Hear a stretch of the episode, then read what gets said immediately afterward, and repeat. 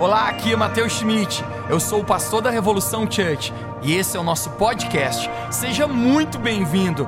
Eu espero que essa mensagem encoraje a sua vida e construa fé no seu coração. Aproveite a mensagem. Gostaria que você ficasse de pé, você abrisse comigo a sua Bíblia. Nós vamos ler a palavra do Senhor, Provérbios capítulo 16. Provérbios capítulo 16, o verso 9. Provérbios 16, 9. Você ama a Bíblia? Amém. Alguém aqui ama a Bíblia, gente? Amém. Palavra de Deus. Provérbios 16, 9 diz assim: Em sua alma o homem planeja os seus caminhos, mas o Senhor é quem determina os seus passos. Você pode repetir comigo? Diga em sua alma. Em sua alma. Vamos diferente. Diga em minha alma, eu, planejo eu planejo os meus caminhos, mas é o Senhor quem determina os meus passos. Põe a mão no seu coração, fecha seus olhos, vamos orar. Santo Espírito, nós te agradecemos, Pai, por essa noite tão especial. Pai, pedimos que nessa noite o Senhor possa falar conosco. Nós estamos aqui simplesmente para ouvir o Senhor. Nós estamos aqui porque nós temos sede e fome da tua palavra. Davi dizia: Como a corça suspira pelas águas, por ti, ó Deus, a minha alma suspira. Jesus, hoje nós temos fome de ti, assim como a corça clama, Deus, ela tem sede. Deus, nós temos sede hoje sermos cheios do teu espírito, cheios da tua palavra. Eu oro um espírito de encorajamento, um espírito de profecia, que todos os nossos pensamentos agora possam ser conectados com Jesus, possam ser cativos à tua obediência, Pai, para que nós possamos desfrutar de tudo aquilo que o Senhor preparou, em nome de Jesus. Você pode dizer comigo amém bem alto? Amém. Tome o seu lugar nessa noite. Vamos começar por aquilo que eu creio que Jesus vai fazer. O tema da minha mensagem hoje é quem vai dirigir o carro. Quem vai dirigir o carro? Vou contar até três, você repete comigo: um, dois, três. Gente, quem aqui já tirou carteira de motorista? Quem aqui ainda está no processo assim, jejuando, orando, sofrendo, né? Você pega ônibus, vai a pé, vai de skate, né? De pé. Ô oh, tempo amargurado esse, né, meu povo, né? Eu recordo quando caminhava por três quilômetros para ir até o colégio onde eu estudava. E, gente, tempo sofrido, né? Coisa ruim, gente, era, me lembro, esperar aquele ônibus, né? Ficava ali no ponto do ônibus, nunca sabia se chegava ou não chegava. Se atrasava um minuto, já te dava um monte de pensamento na cabeça, é ou não é? Acho que aconteceu alguma coisa com esse cara do ônibus, né? Sabe que já passou e eu, eu não vi, né? Começa um... Quem, quem sabe o que eu estou falando aqui? Ser é daquele peleador comigo, já sofreu na vida, né? Mas, gente, vinha várias mesclas de pensamento. Aí você, quando demorava cinco minutos, começava a te dar um surto. Você chegava para alguém perto, oh, tu viu se o ônibus já passou? É ou não é? E a pessoa fala, gente, o pior era quando alguém dizia, eu acho que passou. Mano, teu coração acelerava, porque você tinha hora para chegar no, no colégio e complicado, complicado. Mas eu recordo quando era criança, nós tínhamos síndrome de querer dirigir. O que, que era síndrome de querer dirigir? O pai estava dirigindo, mãe estava do lado, três filhos, arteiro, no banco de trás. Diferença de idade minha e do meu irmão, gente, apenas um ano e alguns meses. Então isso contribui para que as crianças peguem fogo, é ou não é? Por quê? Porque quando tem idade parecida, gente, parece que o negócio. Né?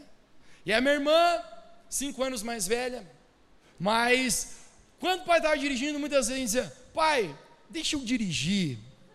E daí, não, mas como dirigir? É, eu vou no teu colo e a gente dirige. Gente, o pai fez a triste decisão de permitir isso. Então o que, ele fazia? Ele botava um no colo, aí obviamente a gente nem alcançava o pedal no chão para acelerar ou nada, e daí ele ficava com uma mão, só com um dedinho assim na, na, na, direção. O pai ficava só com um dedo, a gente botava as duas mãos no volante, e a gente dizia, uau, eu estou dirigindo. Daqui a pouco o outro está de trás, pai, agora é minha vez. E aí trocava o outro, e o outro ia dirigir. Minha irmã, naquele entendimento nosso de guri, que nós estava gostando daquilo, ela dizia, e eu também quero. Gente, então era três. Então ficava um revezamento, ficava cinco minutos no colo do pai, dirigindo um pouquinho. Depois eu outro no colo do pai. Depois eu outro no colo do pai. Mas todo mundo queria dirigir. Sabe por quê? Porque eu e você temos o senso na nossa vida de sempre querermos estar na direção.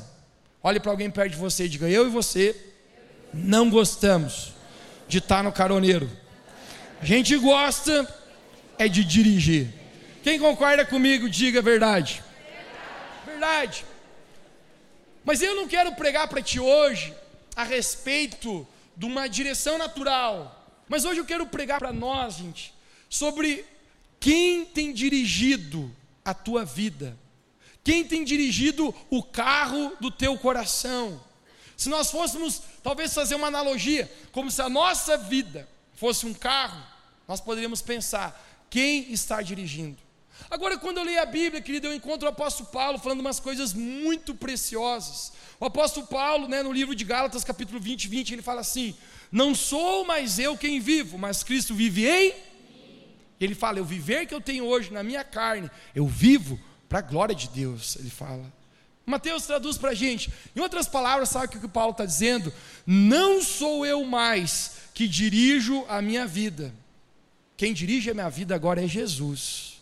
Não sou mais eu quem vivo. Obviamente, quando Paulo diz isso, não é porque Jesus tinha pegado o corpo dele, e agora Jesus decide se quer Coca ou Fanta, no McDonald's.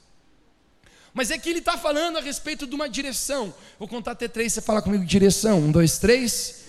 Ele está dizendo: agora, quem dirige a minha vida, quem toma as minhas decisões, quem rege minhas prioridades, quem faz o meu caminho, o que eu faço ou deixo de fazer, não sou mais eu quem vivo, mas Cristo tem o controle, a direção da minha vida. E isso, gente, eu descubro que a chamada é um evangelho, o, cha o chamado de ser um cristão, é nós sairmos da direção, sairmos do controle e entregarmos ao Senhor Jesus. Certa vez Jesus olha para os seus discípulos e ele fala assim: Quem quiser ser meu discípulo, alguém aqui quer ser discípulo de Jesus, mexe das suas mãos. Ele fala: quem quiser ser meu discípulo, Jesus falou, tome a sua cruz, negue-se a si mesmo e me siga. Sabe o que ele está falando? Saia da direção da tua vida e agora quem vai controlar a tua vida serei eu. E eu creio, querido, que o Evangelho, essa chamada a nós entregarmos para Deus a direção, porque algo que eu descobri, gente, que sempre que eu estou na direção, alguma coisa não sai bem. Alguém aqui já usou GPS e o GPS te botou no mato. Você está acreditando naquele GPS que vai dar certo, até o momento que ele diz para você vir à direita e você olha a placa que está escrito que é contramão virar à direita, e você diz, filho da mãe. O GPS de Deus, gente, nunca errará o caminho para você. Quando nós deixamos com que Deus dirija a nossa vida, a palavra de Deus acabou de nos falar aqui, que a vontade para Ele e para nós é boa, agradável e perfeita. Você pode repetir comigo? Diga boa, agradável e perfeita. Viver com Jesus, gente, é uma entrega total da minha vida. Isso é o momento que eu entendo que Deus nos chama a tudo que nós somos, tudo que nós temos. Isso fala do íntimo do nosso coração, se render de fato a Jesus. Isso fala de uma entrega total. Agora, o Evangelho, gente, tem muito mais a ver com perder nossas vontades do que realizar nossas vontades. Vejamos, muitas pessoas vêm à igreja porque elas querem melhorar a sua vida. Se você é um, mexe o dedinho do teu pé aí. Você chegou aqui dessa maneira, né? Não sem problema, gente. N motivos para as pessoas vir à igreja. Mateus, os meu fio, Olha, acho que o capeta incorporou. Meus, meus filhos adolescentes são cruel. Eu vou para a igreja porque não aguento mais. Família está feia. Talvez uns pensem, Mateus, minha vida financeira está muito ruim. Eu quero que Deus me abençoe. Talvez outros, muitos, na nossa geração hoje. Estou me sentindo tão triste. Parece que a vida não tem mais sentido. Vou para a igreja para ver se dá um gás. Muitos. Há aqueles que dizem: vou para a igreja para ver se desencaio, eu acho um marido, uma esposa, né? Há de todos os motivos, gente, né? Todas as razões. Muitas vezes nós pensamos que com Jesus, gente, é uma vida de ganhar coisas nessa terra. E eu diria para você: Deus é um abençoador, querido. Eu tenho provado na minha própria vida como Deus é fiel, como Deus nos abençoa. Tem coisa, às vezes alguém me pergunta, Mateus, você está bem? Eu falo, melhor que eu mereço. Porque, rapaz, Deus ele tem sido tão bom em coisas que muitas vezes nem merecia receber e Deus tem abençoado. Mas a verdade, viver com Jesus não tem a ver com uma predisposição para ganhar algo. Viver com Jesus tem a ver com uma predisposição de entregar o meu coração por inteiro ao Senhor. Com uma predisposição em, em ter um entendimento que se Jesus abriu mão de sua própria vida, em meu lugar, ele tomou a cruz, ele morreu por mim. Então essa é uma chamada para eu entregar minha vida por completo para ele. Querido, eu creio com todo o meu coração que Deus tem nos chamado a rendermos toda nossa vida na presença de Jesus. Quem pode dizer um amém aqui? Você pode repetir comigo e dizer: Senhor Jesus, eu entrego todo o meu coração a Ti. Quando o apóstolo Paulo fala, não sou mais eu quem vivo, mas Cristo vive em mim, então ele está falando, não é mais eu quem dirijo a minha vida agora, o carro da minha vida, não sou mais eu quem dirijo, mas agora eu botei Jesus no volante. Ele não deixa o carro morrer nunca. Mulheres, estou brincando, gente, estou brincando. Ele nunca deixa o carro morrer, ele nunca erra a curva, ele nunca arranha a marcha, porque Jesus sabe como dirigir. Agora eu, eu separei três coisas que eu quero conversar contigo hoje, me dê de presente a tua atenção. Quem dirige a minha vida é provado pela voz que eu obedeço. Sabe o que Jesus Cristo falou no livro de João, capítulo 14, se eu não me engano? Ele fala assim: As minhas ovelhas. Alguém aqui é ovelha de Jesus? Ele falou assim: As minhas ovelhas ouvem a minha voz e as obedecem. Quem dirige a minha vida, gente, a tua vida, é provado por quem você obedece. Agora, algo que eu descobri, gente: Deus fala o tempo todo. O problema então não é Deus não está falando. O problema é que muitas vezes, gente, a gente não está disposto a escutar o que Deus está falando. Deus fala através de pessoas. Vejamos, quem aqui Deus já usou uma pessoa para falar contigo alguma coisa? Comigo várias vezes, gente. Às vezes foi coisa boa. A pessoa chegou para mim e falou: Mateus, Deus vai te usar um negócio meio genérico, né? Uma palavra profética muito específica. Deus tem um plano para a tua vida. Tem para todos.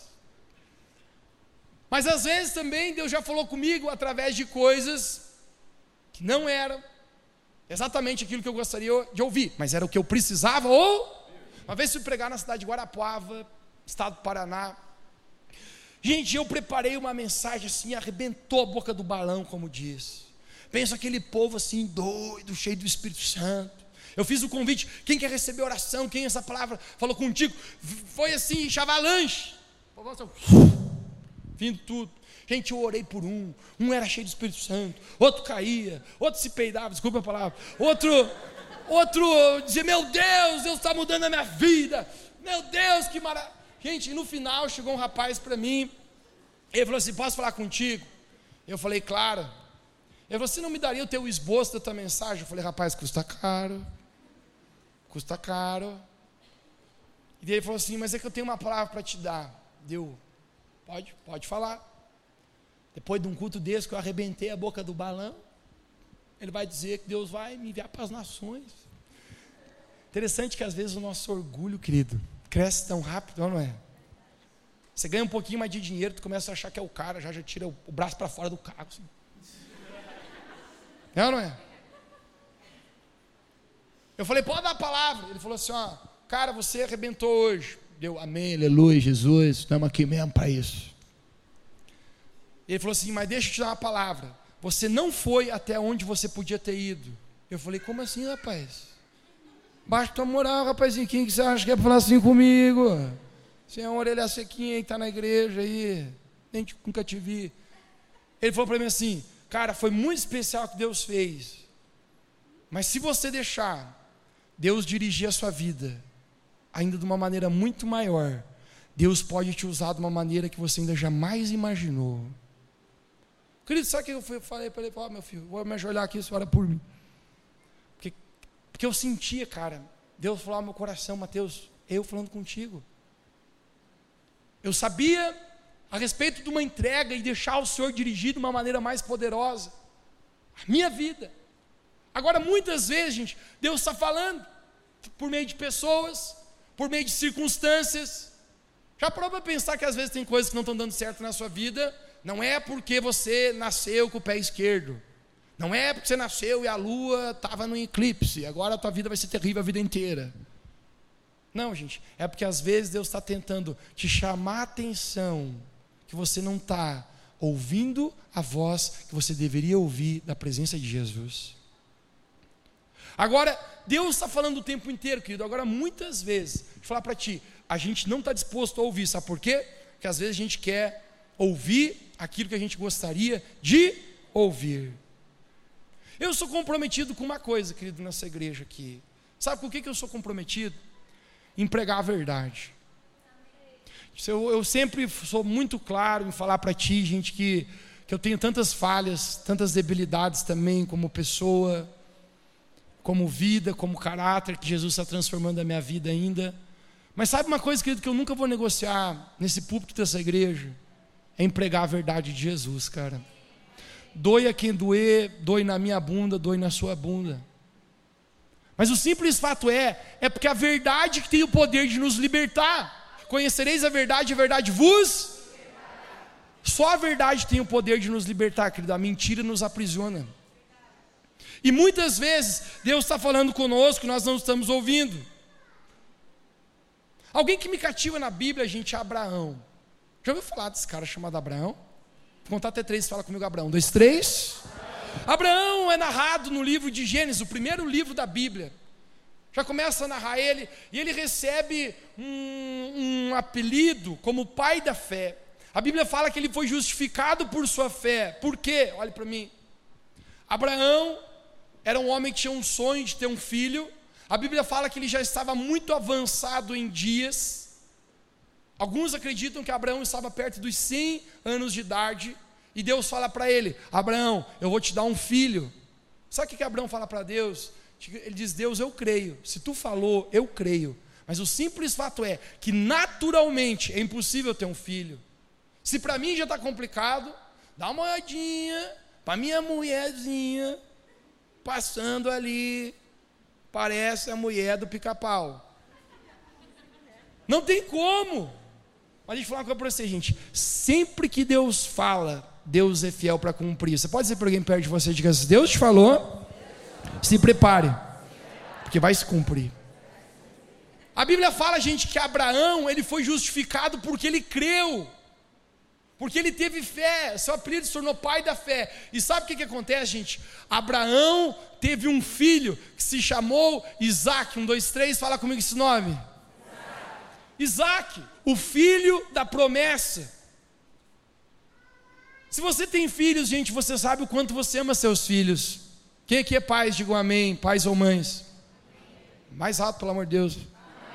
Sei que é meio sapequinha teu filho, mas diz amém. Agora sim, querido, uma coisa que eu já descobri pela minha própria vida: aquilo que você luta muito para conquistar, você dá mais valor, é ou não é? Você dá mais valor. Abraão, gente, lutou muito, creu muito, se sacrificou muito para ter esse filho. Ele teve que crer por anos.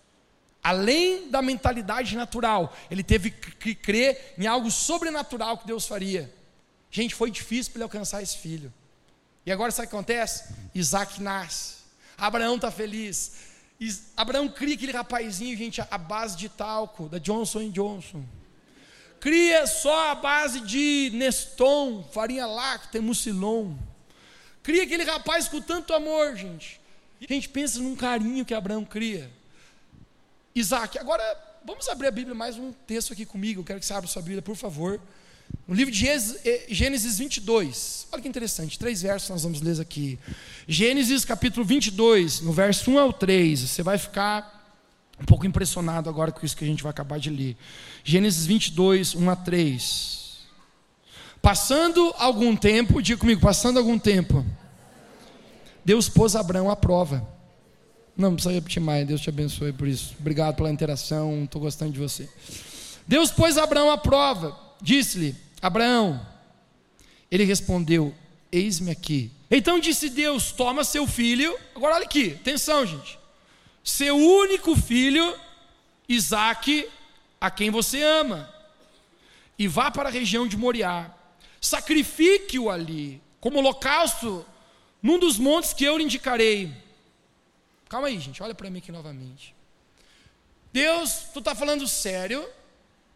Foi uma luta tão grande, tão grande para ter esse menino. A propósito, quem que deu o filho para Abraão? Foi?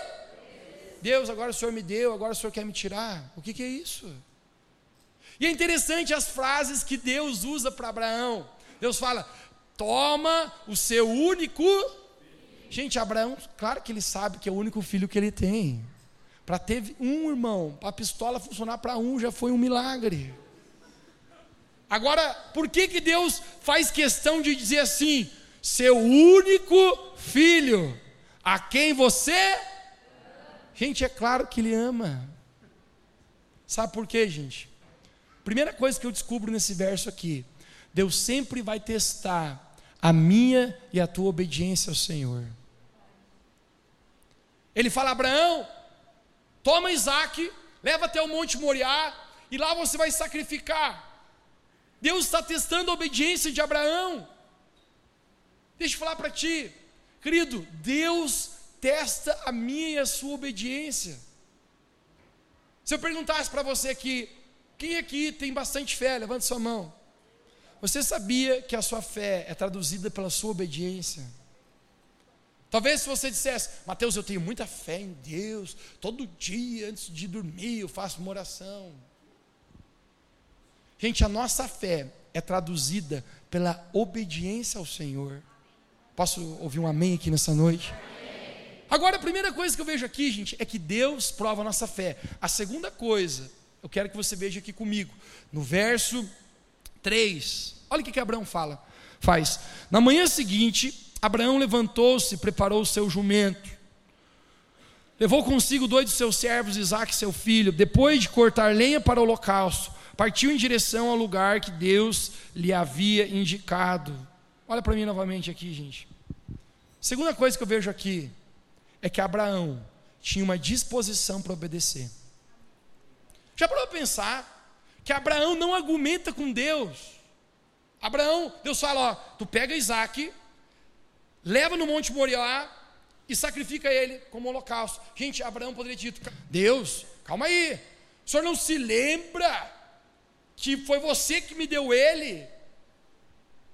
Abraão poderia ter argumentado com Deus.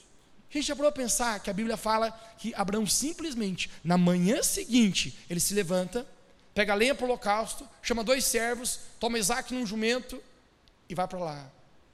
Querido, quem é bom em desculpas nunca é bom em dar resultados. Sabe uma coisa que eu descubro, querido? Que muitas pessoas ficam dando desculpa na vida delas para Deus. Talvez aqui alguns Deus já te chamou, querido, para grandes coisas, e você sempre está dando aquela desculpinha. Não, não, não, não.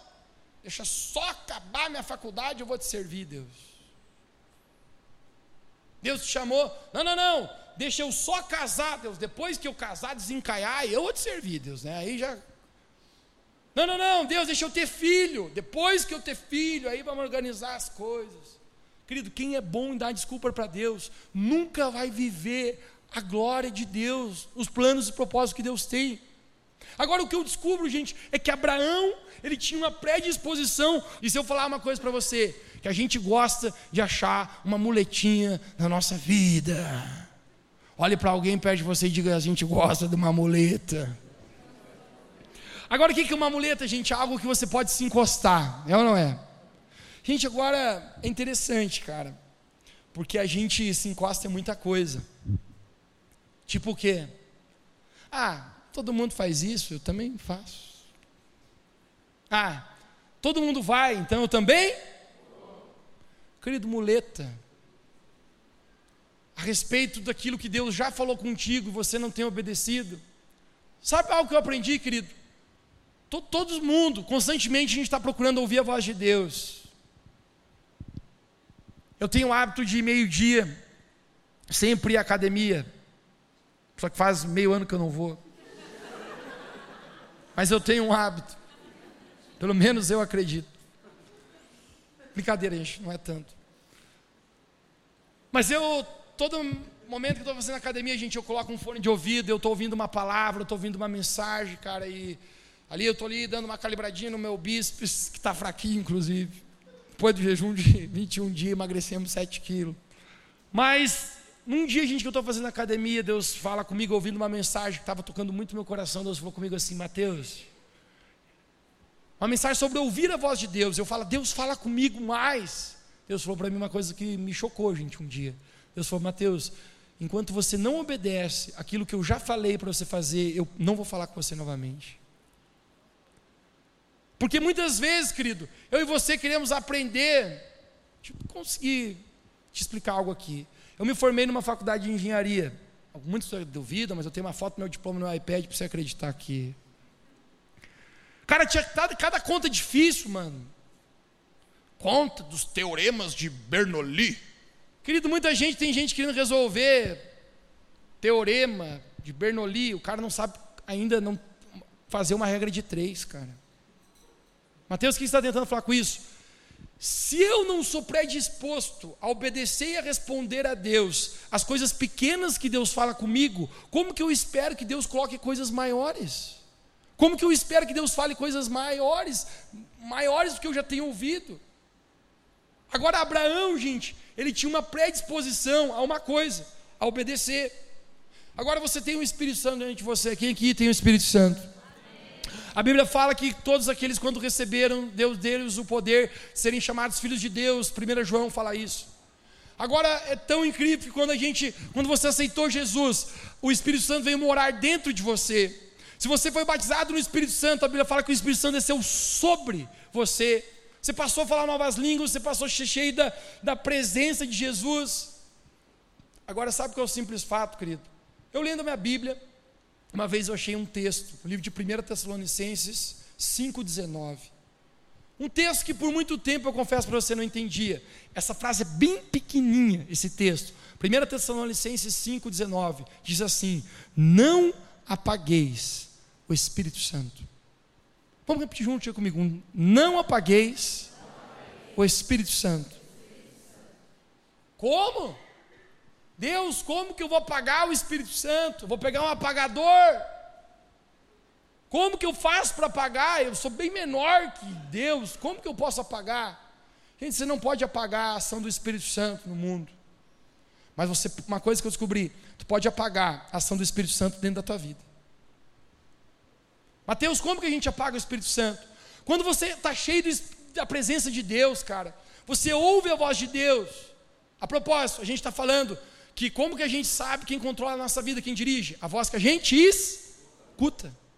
Quando você está cheio do Espírito Santo, que muitas vezes o Espírito Santo está falando com você, ei filho, ei filho, você ouve aquela voz tão clara, não vá naquele lugar, aquele lugar tem uma atmosfera de pecado, aquele lugar vai levar você a se afastar da minha presença, aquele lugar não é o lugar que eu quero que teus pés pisem lá.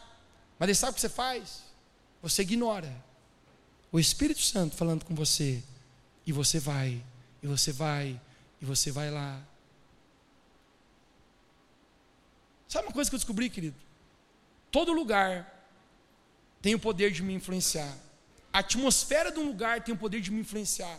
E às vezes o Espírito Santo está tentando, batendo na porta. Ei, filho, ei, filho, presta atenção. Isso vai ser uma semente para roubar, uma semente do inimigo para roubar aquilo que eu estou fazendo na tua vida. Às vezes está falando para você, mulher, ei, ei, ei, ei, por favor, por favor, cuidado com esse relacionamento. Não faça as coisas dessa maneira. Isso no futuro vai, vai machucar o seu coração. Por favor, não faça dessa maneira. O Espírito Santo está falando, mas muitas vezes a gente não quer ouvir e a gente começa a apagar o Espírito Santo na nossa vida, até que a voz dele vai diminuindo tanto, querido, que eu e você não conseguimos mais perceber o que é certo, o que é errado, o que Deus tem ou não tem para a nossa vida. Não apagueis o Espírito Santo. Sabe, querido, uma coisa que eu quero declarar: Deus quer nos encher da presença dEle de tal forma que a gente se torne sensível àquilo que Deus está fazendo. Quem pode dizer um amém aqui? Deus, Ele ama você, Deus, Ele quer que você viva os sonhos e propósitos. Mateus, na minha vida não tem dado muitas coisas certo. Deixa eu falar algo para ti, querido. Quem está na boleia? Quem está dirigindo esse carro? A única garantia que eu e você temos, gente, que a gente vai dar no destino certo, é quando a gente obedece e deixa Deus dirigir o carro da nossa vida. Você pode dizer para alguém perto de você, diga: deixe Deus dirigir o carro da sua vida. A segunda coisa, quem dirige a sua vida é provado no momento de pressão. Quem dirige a sua vida é provado no momento de pressão. Eu ia ler um texto contigo aqui, mas eu quero correr. livro de Daniel, capítulo 3, versículo 1, fala a respeito de uma história de três homens. Nomes muito esquisitos: Sadraque, Mesaque e Abidnego. Repita comigo: é Sadraque, Mesaque e Abidnego. Três caras, gente, cheios de Deus. Um rei tirano, um rei que não ama o Senhor, que não teme ao Senhor, ele faz um decreto. Ele constrói uma estátua de 27 metros de altura, de ouro puro, e ele fala: sempre que o sino tocar na Babilônia, todos deverão se prostrar e adorar a minha estátua. Tem três caras, gente, cheio do poder de Deus, crente de verdade a gente não vai se prostrar esse, esse, esse cara. Por quê? Porque só o Senhor é Deus. Só Deus a gente adora. Sabe o que, que esse rei faz? Ele estabelece um decreto. O que, que é o decreto? É uma coisa que vai ser cumprida. E ele diz assim: todo mundo que não se prostrar vai perder a cabeça, vai morrer. Sabe o que acontece com esses três? Não interessa. A gente não vai negociar. Está rolando uma pressão aqui. Olhe para alguém perto de você e diga: vai rolar pressão, vai rolar pressão, vai rolar pressão. Chega os dedos duros para o rei. Uma coisa que eu descobri nessa vida é que sempre tem os dedos duros. E eles falam: rei, tem três caras que moram lá no bairro do Coral. Não, um é da Penha, parece. Esses caras estão se recusando se prostrar. O rei manda chamar os três. Como é a história, vocês não vão se prostrar.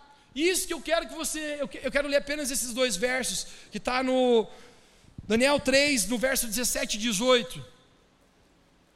O rei pergunta: vocês não vão se prostrar? Se vocês não forem se prostrar, vocês vão ser atirados numa caldeira de fogo, o rei fala. Numa caldeira de fogo, vocês vão morrer. Verso 17 do 3 diz assim: Se formos atirados, olha a resposta deles, gente. Se formos atirados na fornalha em chamas, o Deus a quem prestamos culto, algumas versões falam a quem servimos, pode livrar-nos, e Ele nos livrará das suas mãos, ó Rei. Quem acha que esses caras têm fé, gente? Gente, quem acha que esses caras têm fé, me ajuda a pregar aqui nessa noite. Agora, esse não é o verso mais que me chama a atenção. Agora, o verso 18, a gente está colocando aqui. Olha o verso 18, o que que fala? Mas, se Ele não nos livrar Saiba, ó rei, que nós não prestaremos culto aos seus deuses e nem adoraremos a imagem de ouro que tu mandaste erguer. Cara, isso aqui, isso aqui me, me deixa, dá um trem, cara. Quando eu vejo a atitude desses três caras, que está rolando uma pressão neles, eu fico imaginando todo mundo mandando WhatsApp, mano, se prostra que vai perder a cabeça, mano, faz o um negocinho, faz de conta que prostou, por dentro não se prostrou, negócio é não perder, não morrer, mano, para cruz das almas, para da saudade, penha não, não é tua hora, ser novo. Gente, esses caras estão falando, rei, a gente crê que Deus vai livrar a gente, mas quer saber uma coisa, se ele não livrar, não pense que a gente vai negociar a nossa fé e os nossos princípios sobre a pressão que você está fazendo para a gente.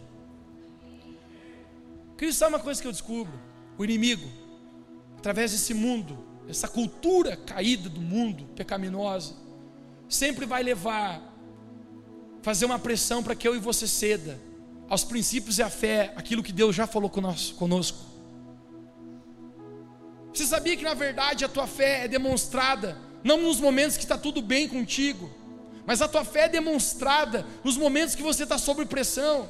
Vamos mais longe, o teu caráter não é demonstrado quando está tudo bem contigo, o teu caráter é revelado no momento de pressão. E eu recordo disso. Quando eu estava na faculdade, virou mexe. Nós estávamos indo mal na prova, nós colava. E eu sabia, Deus me perdoe. Eu não deveria estar colando. E Deus falava assim, gente, é a última vez que eu vou colar, eu prometo. Eu falava para os meus colegas assim, gente, ó, colei semana passada, agora para ficar tranquilo. Semana que vem não colo mais. Não quero mais esse negócio de cola. Não tem problema de contar coisas ruins da minha vida também para ti, querido. Às vezes a gente só conta coisa boa. A gente parece né, um Superman de Jesus. E as pessoas acham tão distante, cara. Dizendo, cara, é impossível viver isso que o cara vive. Não, cara. Todo mundo é farinha do mesmo saco. Todo mundo enfrenta as mesmas lutas. E eu pensei, não, não posso mais colar, cara, que mau testemunho. Eu faço GPS na facu. Aí depois eu colo e vamos pro GPS. Mas você colou, seu vagabundo. Eu falava para eles: Ó, oh, não me, me passe na escola e não me peça que eu não vou colar. Gente, chegava na hora da prova.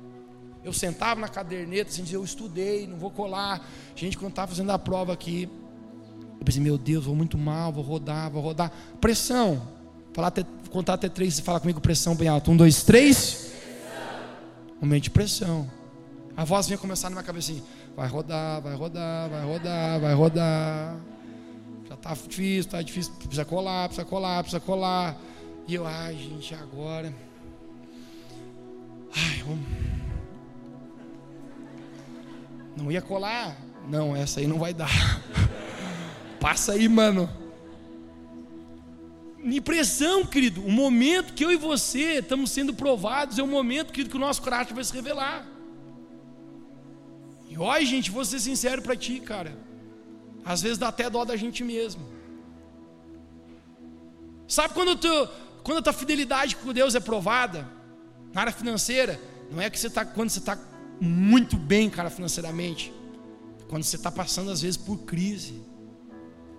Sabe quando a fidelidade contigo é provada? Você que está solteiro. É quando você está solteiro e você espera, se guardando a Deus, da maneira correta, até você estar com a pessoa que Deus separou para ti.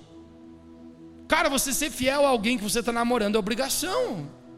Ou tu acha, não, não, agora estou namorando, estou me guardando. Não, mano, você não está fazendo isso por Deus, está fazendo isso pela pessoa, é óbvio. Cara, momento de você ser fiel, momento às vezes você está só. Sobre pressão é revelado, gente, o nosso caráter. Sadraque, Mesaque e Abednego, sabe que eles falam? O rei, tu está metendo a pressão, mas quer saber? A gente está pronto para morrer. Mas a gente não vai negar. Quem dirige a nossa vida é Jesus. Você sabe o final dessa história? O rei põe eles dentro da caldeira, gente. E é tão forte o fogo que a Bíblia fala que os guardas, o rei dá mais uma última chance para eles. Fala assim: ó, moçada, tem certeza? Última vez, eu até quero bem vocês, cara. Eu vou mandar aquecer mais a caldeira. Vocês têm certeza que vocês não vão negar? Gente, a Bíblia fala que os guardas que foram aquecer mais a caldeira morreram queimados, só de se aproximar delas. Sabe o que acontece? Sadraque, Mesaque e Abednego decidem não negar a convicção, a fé deles. Eles são colocados dentro do caldeirão de fogo, gente. Sabe por quê? Porque muitas vezes a minha fé e a sua fé vão levar a gente para lugares que muitas vezes que a gente não gostaria de estar. Mas sabe qual é a parte mais incrível? Olhe para mim agora, olhe para mim agora. A Bíblia fala que os dois entraram na caldeira, o rei pensou: morreu esses três aí. Daqui a pouco o rei dá uma olhada assim. Ixi, o cara tá esquisito, tem uma, um vulto lá, uma sombra. Ô mano, meu guarda, quantos a gente botou lá dentro? Não era três? Era três. Então por que, que eu estou vendo quatro lá? Sabe o que, que eu acredito, gente, pessoalmente? O rei Nabucodonosor ele fala: eu vejo a imagem de um anjo como filho de um homem. No Novo Testamento, a Bíblia refere Jesus como filho do homem. Eu acredito que o próprio Jesus, quando ele vê uma atitude radical desse no, no, na, na, terra, gente, Jesus nem, vida, nem ainda tinha vindo ao mundo. Mas Jesus fala: Não, cara, não dá. Uma atitude desse jeito, radical, cara, a ponto de morrer por mim, de deixar controlar a vida dele. Eu tenho que descer lá na terra. Eu tenho que ir lá ver o que esses caras têm. Eu tenho que ver o que está no coração deles. E a Bíblia fala, gente, que os quatro estão caminhando dentro do caldeirão e não se queimam. A Bíblia fala que nem um fio de cabelo foi chamuscado, as roupas não se queimaram. Eu fico imaginando eles, eles dentro do fogo, assim, uau. Fico imaginando um assim, ah, o fogo, Michael Jackson. Nada queima, cara bola de fogo para você. Quando o rei vê aquilo, cara, chama todo mundo para fora da fornalha e fala: Gente, derruba essa estátua aí, porque agora eu sei que apenas um é Deus. A nossa fé, querido, pode até muitas vezes nos colocar em lugares indesejáveis, mas sempre que a gente mantém a nossa fé, a nossa fé vai exaltar o nome de Deus, nós vamos dar um bom testemunho, e as pessoas verão que o Deus que nós servimos é verdadeiro, as pessoas verão que vale a pena ser fiel com Deus, as pessoas verão que vale a pena, cara, toda sexta-feira, às vezes você diz não para o pecado. Às vezes chega final de semana, você sabe, cara, não era lugar de eu ir, mas eu estou me sentindo sozinho. Mas não interessa, eu vou ler a minha Bíblia. Não importa se hoje eu vou chorar, mas amanhã eu vou levantar rindo. Mas eu não vou negociar a minha fé. Cara, Deus está nos despertando para levantar uma geração. É um exército poderoso, querido, que vai fazer diferença nessa terra. Olhe para mim, você escuta aquilo que você quer ouvir. Deus está falando, querido, contigo aqui. A gente tem o poder, eu descobri pela minha própria vida, de apagar o Espírito Santo, de não ouvir aquilo que Deus está querendo nos falar, trabalhar em nós. Por quê? Porque nos custa sair da direção e deixar Deus dirigir o carro, gente. Nos custa confiança. Deus, para onde o Senhor vai me levar? Não, não, não, não, não, não, não, não, não. Jesus não vira, não vira para a direita, para a direita não, não, Jesus, a direita não é boa. O apóstolo Paulo fala, Atos capítulo 27, que eles estavam num barco, que aconteceu um só um vento forte. E quando acontece esse vento forte, o vento levou eles para uma direção indesejada. Deixa eu falar para você, querido, às vezes o vento contrário nos leva para a direção indesejada, mas nos leva para perto do propósito. O vento que eles achavam que era indesejado levou exatamente eles para o lugar onde Deus queria que eles fossem usados. Eu tinha até mais um ponto ali que eu nem vou falar para tu. Sabe por quê, gente? Porque eu sinto que o Espírito Santo está nos despertando aqui nessa noite. A minha pergunta para ti hoje: quem está dirigindo a tua vida? Você está disposto a deixar Deus dirigir, cara? Sai logo dessa direção. O que, que você tem medo? Mateus, eu tenho medo, eu não, eu não vou dar conta. Se eu fazer as coisas do jeito de Deus, não vou dar conta. Eu queria te falar uma coisa para você. Quando Deus inventa, Deus sempre paga a conta. Deus sempre supre. Deus sempre é fiel.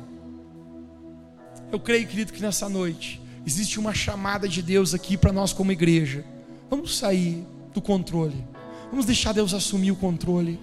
Vamos deixar o Espírito Santo nos dirigir. Vamos deixar com que nós entramos em águas mais profundas, onde não somos nós mais que decidimos, mas o Senhor que nos leva. Deus sempre cumprirá aquilo que Ele tem para o nosso coração. Antes de eu terminar e orar contigo, eu quero terminar orando o primeiro verso que eu li aqui nessa noite.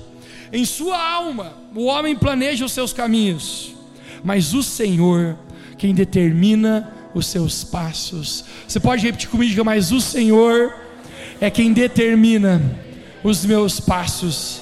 Fique de pé comigo onde você está, levante suas mãos para Jesus. Vamos orar nessa noite.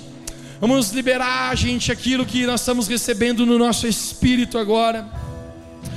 Existe um mover de Deus agora. Existe uma voz do Senhor hoje aqui ministrando o nosso coração. Eu creio, gente, que, que hoje o Espírito Santo está falando com muitas pessoas. Se tu é ovelha de Jesus, hoje você está ouvindo a voz dele. Jesus falou: As minhas ovelhas ouvem a minha voz. Se você é ovelha dele, você está sentindo ele falar contigo. Talvez você nem entenda tão certo como isso é, mas você consegue sentir gente que está batendo no teu coração. Algo está te inquietando, algo está falando para você a respeito de uma área que ele quer transformar. Não tenha medo, não tenha medo, Deus é bom, Deus é um pai, Deus ele cuida de nós, filhos e filhas dele.